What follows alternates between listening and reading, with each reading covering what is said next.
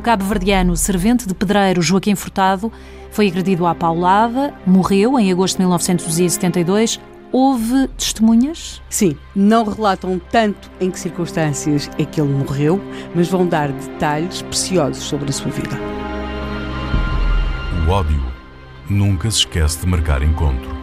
Regressemos a dia 15 de agosto de 1972. Como é que tudo aconteceu? Como é que as agressões começaram? Vamos um bocadinho antes das agressões terem começado. O que é que é a vida deste, deste homem? 15 de agosto era feriado. Joaquim Furtado, nesse feriado, fez aquilo que faziam tantos outros cabo-verdianos nos domingos e nos feriados eh, eles ao domingo dormiam até mais tarde, lavavam a roupa e a seguir iam a um baile ou tratar de um assunto. Não seriam só os cabo-verdianos? Sim, mas, mas estes muito mais, porque estavam muitas vezes sozinhos, não, muitas uhum. vezes não tinham cá mulheres, não tinham filhos, portanto, eles fazem uma vida muito de homens sós. Note-se que durante a semana eles trabalhavam de segunda segunda a sábado muitas horas, muito mais do que as horas que faziam muitas vezes os outros uhum. trabalhadores. Portanto, o, o, o domingo e o feriado eram digamos que uma espécie de dia festivo que eles de facto assumiam o, o mais possível.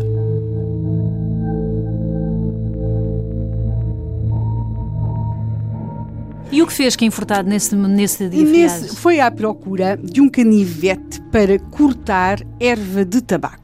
Levantou-se tarde, tratou da sua roupa e, de facto, ele foi comprar, foi procurar comprar o tal canivete com que ele pretendia um cortar a, a, erva de tabaco. Absolutamente comum. Portanto, se 15 de agosto não fosse um feriado e se o Kim Furtado não tivesse andado ali nas fontainhas na Amadora, mais uns patrícios, que era como os caverdianos tratavam entre si, à procura de um canivete para cortar a tal erva de tabaco, ele talvez não tivesse sido agredido à paulada. Sim, isso mas é, isso. Mas, vendo depois o filme do que aconteceu, podemos dizer que ele não teria sido, mas qualquer outro teria sido.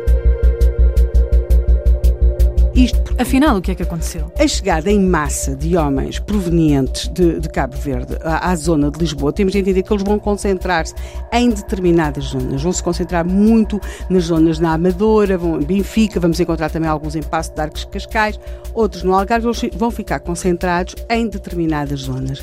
E essa chegada de homens, como aqui já se referiu muitas vezes, sem família, desenraizados, que têm laços entre si, eles vão manter laços entre si fortes, de comunidade, vão trazer uma conflitualidade que Lisboa e, se quisermos, Portugal desconhecia. Entre grupos. É, entre grupos e entre grupos que estão habituados a regular eles mesmos os seus as, conflitos, os seus conflitos e as suas questões de honra e os seus problemas. Como e, por exemplo, entre os ciganos e vamos ver assistir a uma conflitualidade com os cabo-verdianos.